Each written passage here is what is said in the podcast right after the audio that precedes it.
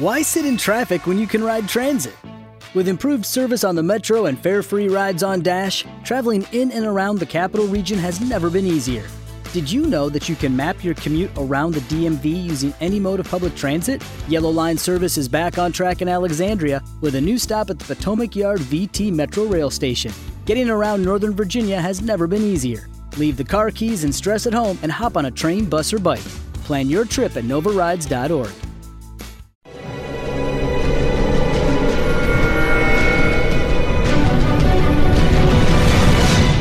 Yo documental.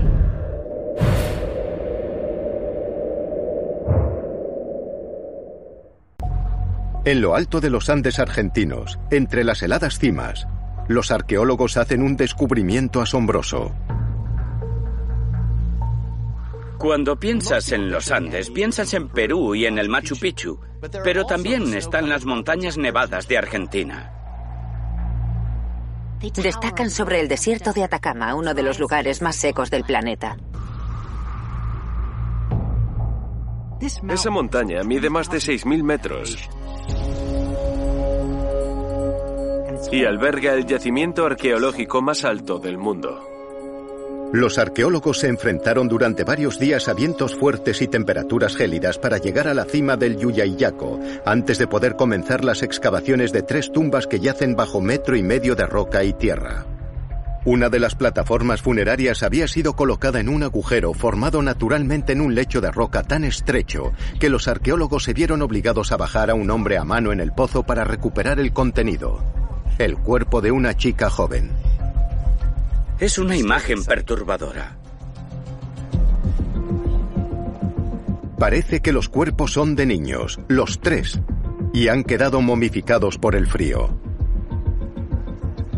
¿Por qué están enterrados estos niños tan arriba? ¿Qué podrían estar haciendo a tal altura? Es un descubrimiento horrible incluso para arqueólogos experimentados. Y se sienten obligados a descubrir qué les pasó.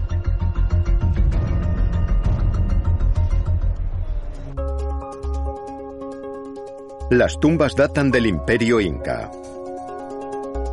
Los incas eran una civilización sofisticada y poderosa que gobernó en gran parte de Sudamérica de 1438 a 1533 después de Cristo.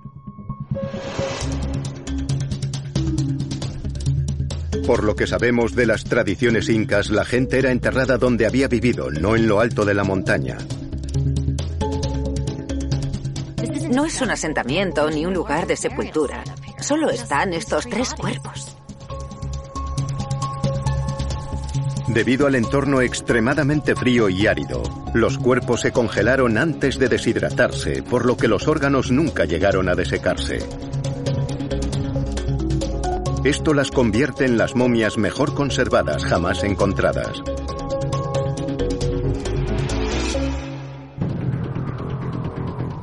Los científicos comienzan a analizar los cuerpos y enseguida determinan sus edades. Los más pequeños, un niño y una niña, tienen entre 4 y 5 años. La mayor tiene unos 13 y descubren que probablemente tenía tuberculosis.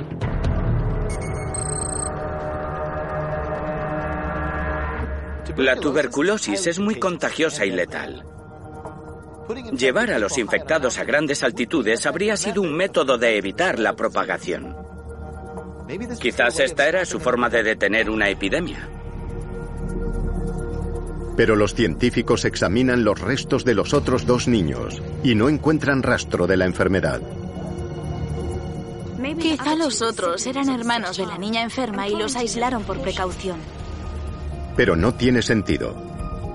Debía de haber otros lugares donde aislar a los enfermos que no fuera tan difícil de alcanzar. Esta era una civilización sofisticada.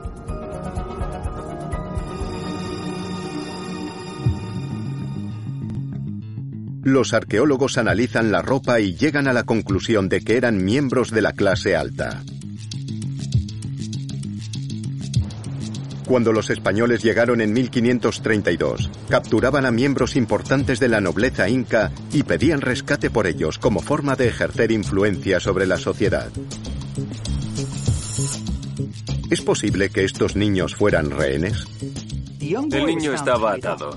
Podría ser una señal de secuestro. Y la altitud les habría permitido localizar cualquier intento de rescate desde lejos. Tal vez eran rehenes que eliminaron cuando los nobles no cooperaron o cuando ya no los necesitaron. No obstante, ¿por qué tomarse tantas molestias para enterrar a unos rehenes en lo alto de la montaña? Y ese no es el mayor problema de esta teoría. Los científicos llevan a cabo la prueba del carbono 14 en las momias para determinar su antigüedad. El examen de los restos sugiere que los cuerpos tienen al menos 500 años de antigüedad. Los españoles no llegaron a la zona hasta 1532. Las momias fueron enterradas décadas antes. Estos niños no eran rehenes políticos.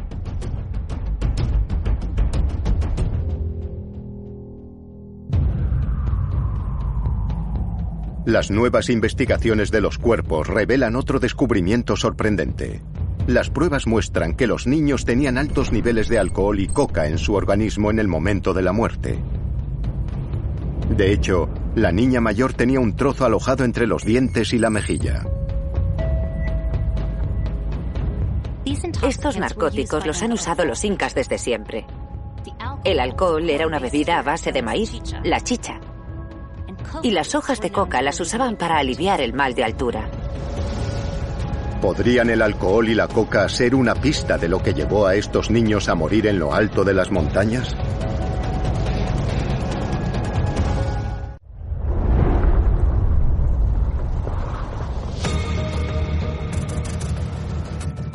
Tres momias congeladas de niños incas aparecen en lo alto de las montañas andinas. Sus cuerpos revelan que recibieron grandes cantidades de alcohol y coca antes de morir.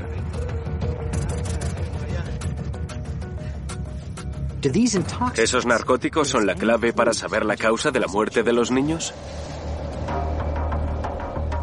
Para la mentalidad occidental suena perturbador, pero los incas lo veían de otra forma. Estar ebrio o intoxicado por drogas era considerado una experiencia espiritual o sagrada para los incas. La coca formaba parte de su sociedad.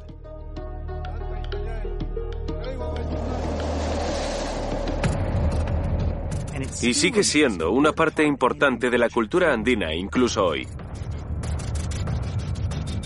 Los mineros de plata masticaban hojas de coca para sobrellevar el dolor, la fatiga y los problemas respiratorios. Pero ¿quién les dio la coca y el alcohol a esos niños? Los investigadores se centran en los cuerpos para buscar respuestas. Analizan el pelo de la niña mayor, teniendo en cuenta que el pelo crece un centímetro al mes.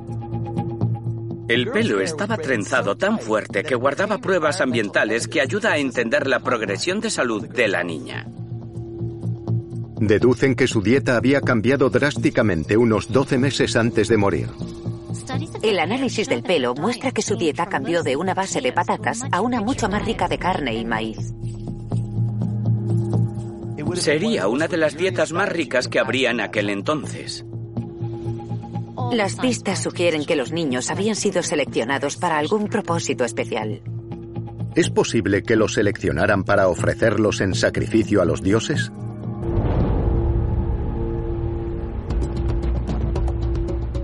Los incas realizaban sacrificios humanos. El sacrificio de niños se llamaba capacocha. Era un gran honor ser sacrificado así. Los incas elegían a niños de cualquier lugar para enfatizar la unidad del imperio. De hecho, había una casta de incas preparada especialmente para este honor. Se llamaban Aquias. La niña mayor encaja en esta descripción. Una Aquia era una niña joven educada en la elaboración de tejidos y de chicha. Cuando las Aquias alcanzaban la pubertad, o bien se casaban con un dignatario o eran ofrecidas en sacrificio a los dioses. Si las elegían para el sacrificio, debían pasar por una serie de rituales que incluían grandes cantidades de alcohol y coca. en un viaje que duraba meses desde la capital inca, Cuzco, hasta el lugar final de descanso. Los investigadores siguen sin saber cómo murió, pero los métodos habituales en estos ritos eran la estrangulación, ser enterrado vivo o golpeado en la cabeza. Por bárbaro que parezca, debemos entender que estas eran las creencias y las tradiciones incas. Era uno de los mayores honores que se le podían conceder a alguien, fuesen niños o adultos. Se sacrificaban para literalmente asegurar la supervivencia de su pueblo. Aunque la niña mayor parece encajar en esta tradición, los dos niños más pequeños no. Hasta que aparezca alguna prueba más concluyente, los expertos continúan explorando diferentes teorías sobre por qué también formaron parte del sacrificio a los dioses.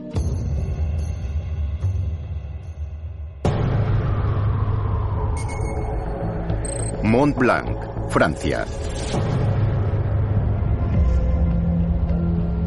En la frontera entre Italia y Francia, alcanzando una altitud de más de 4.500 metros, se encuentra la montaña más alta de los Alpes, el Mont Blanc. Estás en lo alto de los Alpes, en la naturaleza más prístina. Miras a tu alrededor y ves que hay escombros por todas partes. Los escombros están por todo el glaciar. Cubren el paisaje, parcialmente enterrados en nieve y hielo. ¿Cómo ha acabado todo esto en lo alto de una montaña? Los escombros están esparcidos por varios kilómetros de glaciar e incluye partes mecánicas, piezas de equipaje y restos humanos.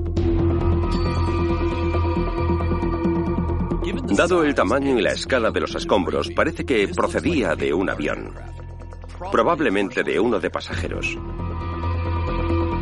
A tenor de esto se pensó en un avión estrellado en particular.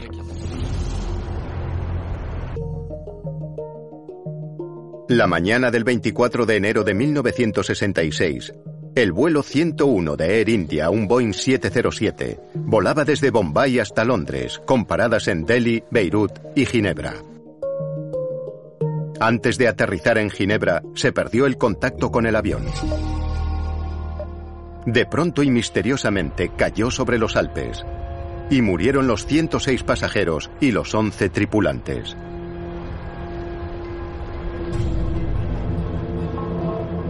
La caja negra nunca se encontró. La caja negra habría dado pistas de lo que le pasó al avión. Sin ella, la tragedia se ha visto envuelta en mucha polémica. Mientras los montañeros recorren el glaciar inspeccionando los escombros, descubren algo interesante. A primera vista parece ser una simple bolsa de lona sobre la nieve. Pero no es una bolsa cualquiera. Dentro encontraron periódicos, calendarios y una carta del ministro de Asuntos Exteriores de la India etiquetados como alto secreto. ¿Qué hacían esos documentos clasificados entre los restos del avión de pasajeros estrellado? A bordo del avión estaba el afamado físico nuclear Homi J. Baba, era el director de la Comisión de Energía Atómica del país y se le conocía como el padre de la energía nuclear india. Baba iba de camino a Viena para asistir a reuniones con la Agencia Internacional de Energía Atómica. Solo cuatro años antes, India había estado en guerra con China por un trozo de frontera en el Himalaya. Y las tensiones con Pakistán crecían por la reciente guerra indo-pakistaní de 1965. Como resultado de estas tensiones políticas, India buscaba la forma de aumentar su fuerza militar y desarrollar un programa nuclear competitivo. Homi Baba era el hombre que lo haría posible. India había fortalecido sus relaciones con la Unión Soviética con la esperanza de comprar equipo militar. Estaba preparada para ser la próxima potencia nuclear del mundo. ¿Es posible que el accidente fuera un intento de evitar que India fabricara una bomba atómica? Si Homi Baba muriera de repente, se frenaría definitivamente la aspiración de la India de convertirse en potencia nuclear. Si el accidente fue el resultado de un sabotaje, te preguntas, ¿cómo lo hicieron? ¿Había una bomba a bordo? ¿Fue otro tipo de explosión? Si el avión fue destruido por una bomba, los escombros abarcarían una zona mucho más grande. Por ejemplo, si te fijas en lo que pasó en Lockerbie en 1988, los escombros abarcaron casi 2.000 kilómetros cuadrados. En el caso de Lockerbie, las partes más grandes del avión quedaron esparcidas por toda la zona de escombros. De hecho, el lateral de todo el morro del avión se encontró intacto. Pero en el Mont Blanc, los escombros encontrados eran más pequeños y más variados.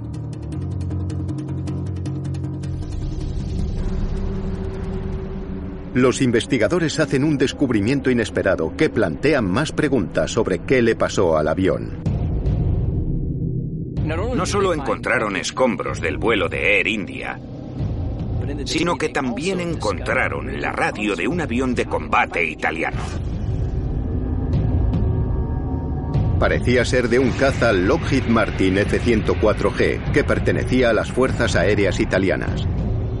Nadie esperaría algo así. Todos creían estar examinando piezas de un mismo avión, no de dos. ¿Qué hacía la radio de un caza italiano entre los restos de otro avión estrellado?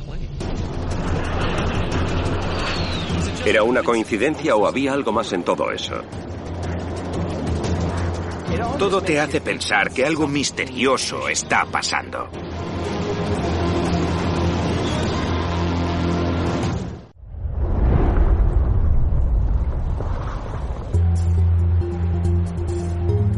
En enero de 1966, el vuelo 101 de Air India se estrelló cerca del pico más alto de Europa, el Mont Blanc. Tras encontrar la radio de un caza italiano entre los escombros, algunos se cuestionan qué pasó aquel día. Una teoría es que los italianos estaban espiando a los franceses y el caza italiano chocó con el avión de Air India en una misión clandestina. Según el informe del accidente del gobierno francés, testigos oculares dijeron haber visto enormes nubes de humo sobre el Mont Blanc. Sin embargo, hay un problema con esto. Si hubo una colisión en pleno vuelo, habría muchos más escombros del avión italiano, y no solo la radio. Pero no. Aunque las teorías conspirativas son interesantes, la respuesta real de lo que le pasó al vuelo de Air India es mucho más sencilla. Como parte de la búsqueda, los investigadores analizaron el registro de comunicaciones con tráfico aéreo para saber qué pasó. Antes de despegar, uno de los instrumentos de navegación se estropeó. Así que el piloto debía estar en constante contacto con la torre de control para mantener la posición. La previsión meteorológica de aquel día era niebla, así que la comunicación entre el control aéreo y el piloto era más importante que nunca. En los últimos y cruciales minutos del vuelo, parece que hubo un malentendido entre el controlador aéreo y el piloto. Por radio el piloto dijo que estaba pasando al través del Mont Blanc, es decir, a lo largo de la montaña. Pero no era el caso. Se estaba dirigiendo directo hacia ella. Parece que el controlador aéreo no oyó o malinterpretó la palabra al través y respondió 8 kilómetros hasta el Mont Blanc. Es decir, que el Mont Blanc estaba a 8 kilómetros por delante del avión. El controlador, pensando que el piloto había entendido que necesitaba cambiar de rumbo, no lo alertó.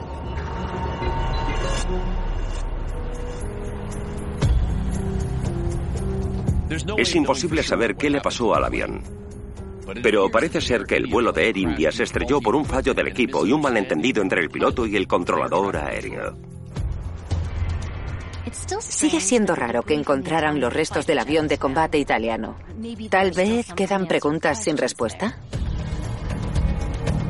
A menos que aparezcan nuevas pistas con el deshielo del glaciar, los misteriosos escombros del caza encontrados en el Mont Blanc seguirán avivando las especulaciones y las teorías conspirativas durante años.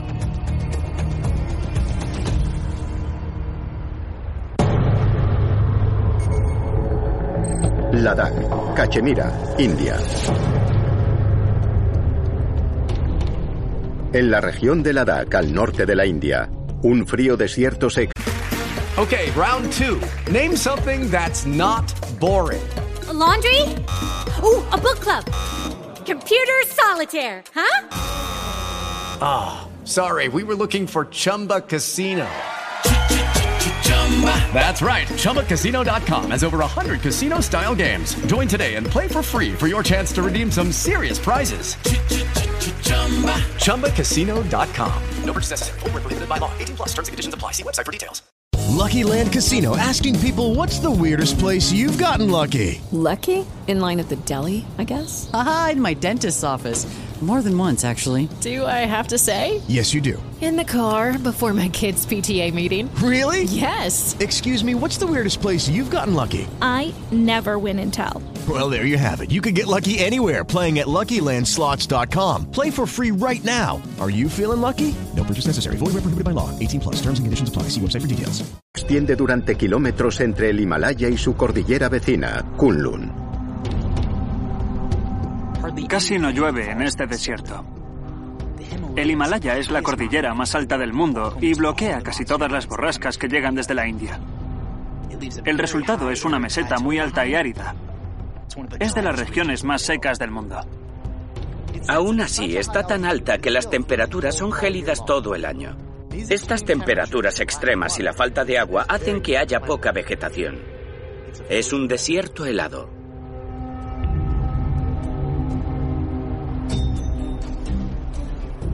Los montañeros que atraviesan las zonas más bajas entre las montañas se encuentran con un espectáculo extraño, unos chapiteles gigantes que parecen hechos de hielo.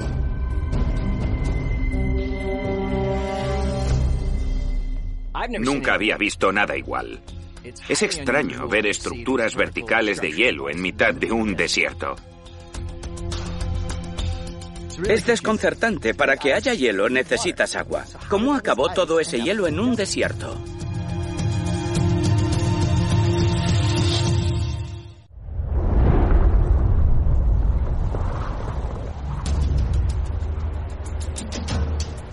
En mitad de un desierto helado y seco al norte de la India, unas extrañas torres de hielo sobresalen en el paisaje. ¿Cómo han llegado hasta ahí? Se han registrado ejemplos de formaciones de hielo verticales en otros lugares del planeta. En la Antártida y en el Ártico se han encontrado pequeñas torres de hielo. Es un fenómeno llamado Sastrugi. Las astrukis se forman cuando el viento arrastra la nieve hasta superficies duras y escarpadas y se acumula como las dunas en el desierto. El viento erosiona la nieve más blanda alrededor de las crestas y crea estos picos. ¿Es posible que estos chapiteles sean sastrugis? Cuando se crean sastrugis llegan como mucho a unos pocos metros y se mueven con el viento. Hace falta mucha nieve para que se formen. Estas enormes torres aisladas sin nada de nieve cerca no pueden ser sastrukis. Los científicos creen que han visto algo así antes, pero no en este planeta. En 2015, los científicos de la NASA encontraron pruebas de formaciones de hielo inusuales en Plutón, parecidas a hojas de cuchillos gigantes. Estas formaciones en la otra punta del sistema solar podrían tener la respuesta sobre las del Ladakh. Los chapiteles de Plutón tienen casi 500 metros de alto y están separados entre 3 y 5 kilómetros. Aunque son mucho más grandes que los de la India, tienen una forma similar. Para entender si las formaciones en Plutón pueden explicar las torres de hielo en Ladakh, necesitamos entender cómo se formaron los chapiteles en Plutón. Los científicos de la NASA usaron técnicas de predicción meteorológica para analizar las formaciones en este planeta. Las formaciones en Plutón se crearon por sublimación, es decir, el Sol evapora el hielo y se vuelve a condensar muy despacio formando torres gigantes. La sublimación es un proceso por el cual una sustancia sólida pasa a estado gaseoso sin pasar por líquido. En el caso de Plutón, los vapores se congelaron de inmediato, creando torres de 500 metros de hielo. ¿Es posible que el proceso que creó los chapiteles en Plutón fuera el mismo que creó los de la India? Es posible, si no fuera por un problema evidente.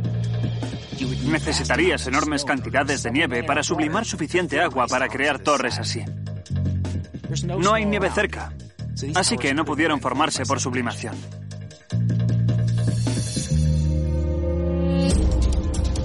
Por el tamaño de las formaciones, el clima y la geografía, no parece haber ninguna explicación de cómo se han formado de forma natural. Sin embargo, ¿pueden haber sido obra del hombre? Algunas torres están adornadas con banderas de plegarias, así que se podría pensar que tienen un fin religioso o espiritual. La forma parece ser similar a la de los templos budistas de la zona llamados estupas. Una estupa de piedra es una estructura usada como lugar de meditación. A menudo están coronadas por altas agujas y una cámara interior privada para guardar las reliquias o incluso para usarse como nicho. La región de Ladakh alberga numerosos templos budistas y hay restos de unas 4 o 5 mil estupas de piedra en la zona. Pero las imágenes aéreas y de satélite parecen contradecir esta teoría. El satélite muestra que estas estructuras se derriten en verano y la mayoría de ellas al final del verano han casi desaparecido. ¿Por qué harías un templo que solo dura medio año?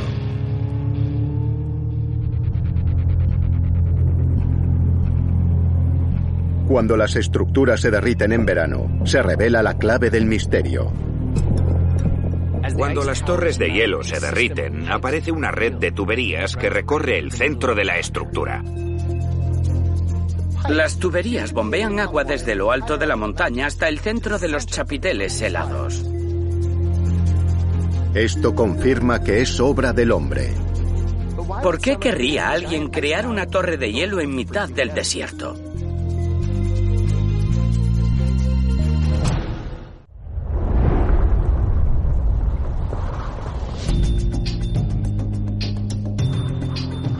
En el gélido desierto entre el Himalaya y las montañas Kunlun se encuentran unas misteriosas torres de hielo con tuberías que recorren su interior. ¿Quién las construyó y para qué? La respuesta podrían tenerla los granjeros cuyas cosechas no crecen en un desierto estéril. Cuando el agua de deshielo se termina, no queda agua potable para los aldeanos ni para las cosechas del valle. Sonan Wanchuk, un ingeniero local, intentó solucionar la falta de agua que amenazaba la vida de sus paisanos. Se le ocurrió crear estupas de hielo como forma de almacenar millones de litros de agua para varios pueblos y que durara hasta la primavera. Las estupas de hielo se crean en invierno usando agua de escorrentía que se canaliza bajo tierra y cuesta abajo. Cuando las temperaturas bajan de cero, el agua se rocía en el aire y se congela. Durante la temporada, se forman estructuras cónicas que alcanzan la altura de un edificio de 10 pisos. Empiezan a derretirse en marzo y pueden durar hasta julio. En verano estas torres se derriten y se forman ríos que abastecen y mantienen a los pueblos de la zona. Riegan cosechas y mantienen la vida en el desierto. Las estupas de hielo no son templos, sino una forma imaginativa de solucionar los problemas de riego. Es el ingenio humano en su máximo esplendor.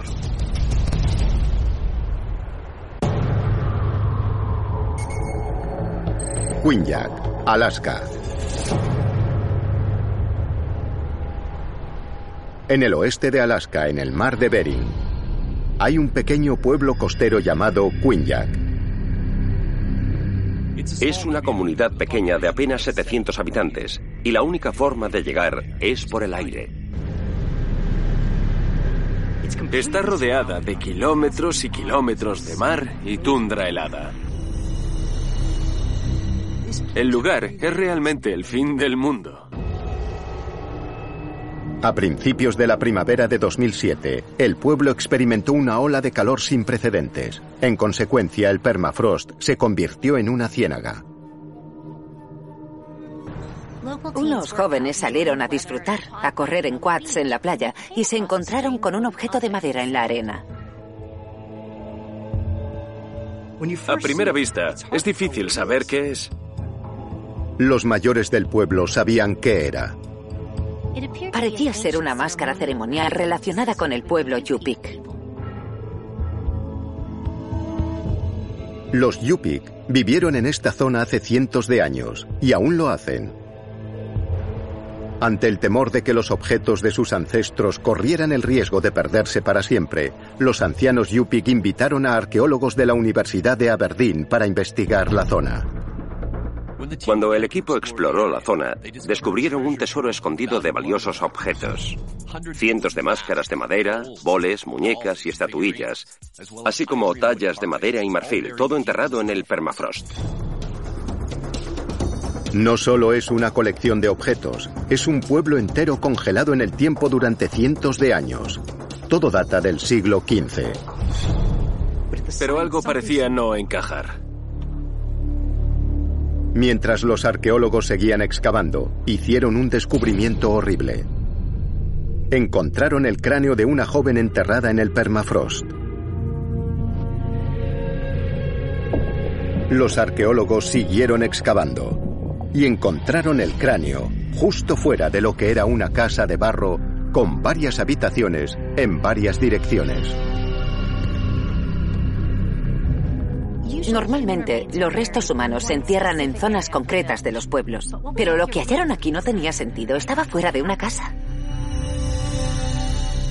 Y no solo era un cuerpo, encontraron más restos, uno tras otro tras otro. 28 personas en total emergieron del hielo en los alrededores de la casa. En esta parte del mundo, no esperas ver huesos humanos en estructuras residenciales. Hay algo extraño en esto. Encontrar un cuerpo colocado así y no en una tumba o un cementerio es raro. Los cuerpos no estaban enterrados. Parecía que se habían caído y los habían dejado ahí, fuera de la casa.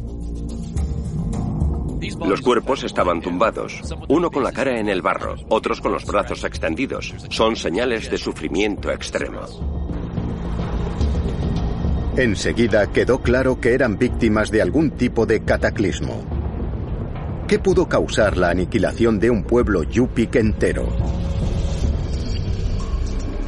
28 personas son muchas para morir al mismo tiempo. Algo realmente terrible debió de pasar. Los científicos examinan los huesos. El análisis de las estructuras óseas identifica una mayoría de mujeres, niños y ancianos. Solo uno era un hombre en edad de luchar. ¿Pudo haber sido un desastre natural? Los restos de asentamientos antiguos en el mundo muestran que es posible que un evento catastrófico acabe con la vida de un poblado entero de forma abrupta. El ejemplo más famoso es el de Pompeya, Pompeya era una gran ciudad romana que quedó totalmente destruida en el 79 después de Cristo, cuando el volcán próximo, el Vesubio, erupcionó. La erupción del Vesubio cubrió toda la ciudad con al menos 5 metros de ceniza y material volcánico. El calor intenso de la erupción mató a la gente al instante, conservando sus últimos momentos justo donde estuvieran e hicieran lo que hicieran. En muchas ocasiones, Kyunhak es muy similar a Pompeya. Todo quedó justo como estaba. Está claro que Quinyak no fue víctima de una erupción volcánica. Pero ¿pudo haber sido otro desastre natural el que acabara con la vida del poblado en un visto y no visto? El pueblo está en la costa. ¿Pudo una inundación u otro evento relacionado con las mareas matar a esta gente? En 1964, un terremoto conocido como el Gran Terremoto de Alaska sacudió el centro y el sur del estado. El suelo se abrió, los edificios se derrumbaron y un tsunami gigantesco se tragó toda la costa matando a 131 personas en total. ¿Es posible que pasara lo mismo cientos de años antes en Quinyak?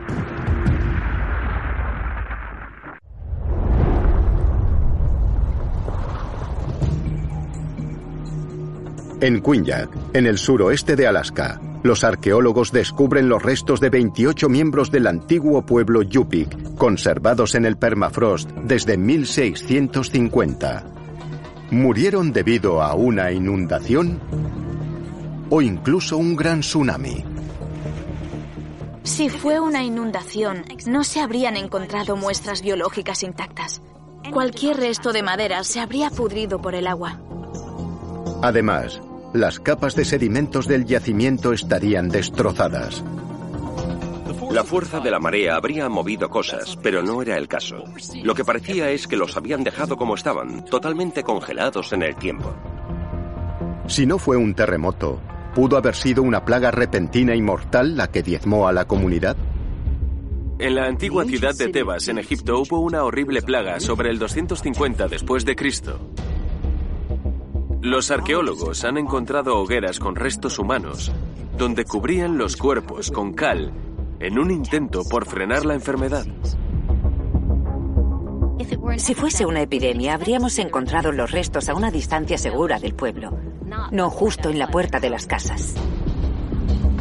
También esperarías ver a hombres jóvenes, adultos entre los muertos, pero la mayoría de restos pertenecían a mujeres, niños y ancianos. La respuesta a qué pudo pasar aquí podría estar en los propios edificios. Los arqueólogos encuentran una capa de ceniza en el yacimiento. Hay una capa gruesa de ceniza por todas las paredes. Eso indica que el edificio principal se quemó por completo. Incluso descubren los restos carbonizados de un perro dentro de un edificio. Al examinar el techo con más detenimiento, encuentran un montón de puntas de flecha clavadas. Tantas, de hecho, que parecía un alfiletero. Al investigar más a fondo, encuentran cuerdas de paja. Muchos cuerpos estaban quemados y desmembrados. Algunos fueron atados con esa cuerda y ejecutados. Por respeto a sus muertos y a sus descendientes, los arqueólogos decidieron no publicar imágenes de los restos humanos. Hay flechas por todas partes. Aquí ocurrió algo realmente trágico. Todo apunta a un escenario de pesadilla. Los ancestros de este pueblo fueron víctimas de una terrible masacre. ¿Qué pudo provocar esta tragedia?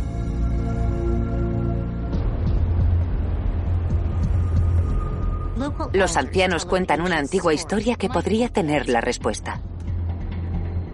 Las leyendas Yupik describen un conflicto que empezó durante una partida de dardos. Todo comenzó cuando un chico le dio por accidente a otro en el ojo con un dardo. El padre del chico herido estaba tan furioso que le sacó los dos ojos al chico que había causado la lesión. Entonces un pariente de ese chico se vengó y el conflicto fue a más. Cuenta la leyenda que el pueblo Quinyak organizó un grupo de ataque y fue a por el otro pueblo. Pero no salió como lo planearon. La gente del otro pueblo ya conocía el ataque y les tendieron una emboscada, matando a todos sus guerreros. Tras la emboscada, los guerreros del otro pueblo fueron hasta Quinyak, mataron a las mujeres y los niños y los redujeron todo a cenizas. Una partida de dardos provocó una guerra por toda Alaska y la región del Yukon. Se la conoció como la Guerra del Arco y la Flecha y se transmitió de generación en generación de forma oral entre los Yupik. Otros, sin embargo, tienen otra teoría de por qué comenzó esta guerra. Creen que fue el resultado de una escasez de recursos tras un periodo de bajas temperaturas llamado la Pequeña Edad de Hielo.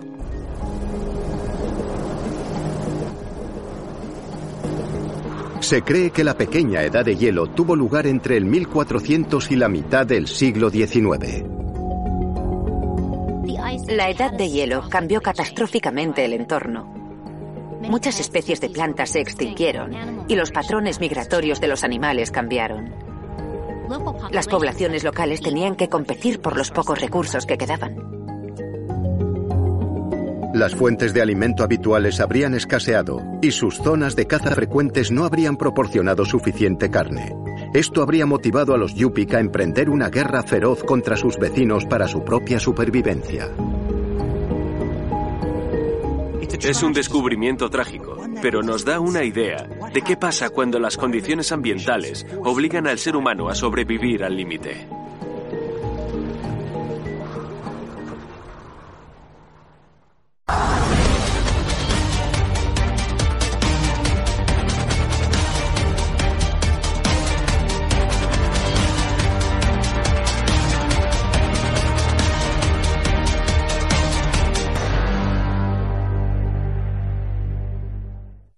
Judy was boring. Hello. Then Judy discovered ChumbaCasino.com. It's my little escape. Now Judy's the life of the party. Oh, baby, Mama's bringing home the bacon. Whoa, take it easy, Judy. The Chumba life is for everybody. So go to ChumbaCasino.com and play over 100 casino style games. Join today and play for free for your chance to redeem some serious prizes. ChumbaCasino.com. No purchase necessary. Void where prohibited by law. 18 plus terms and conditions apply. See website for details.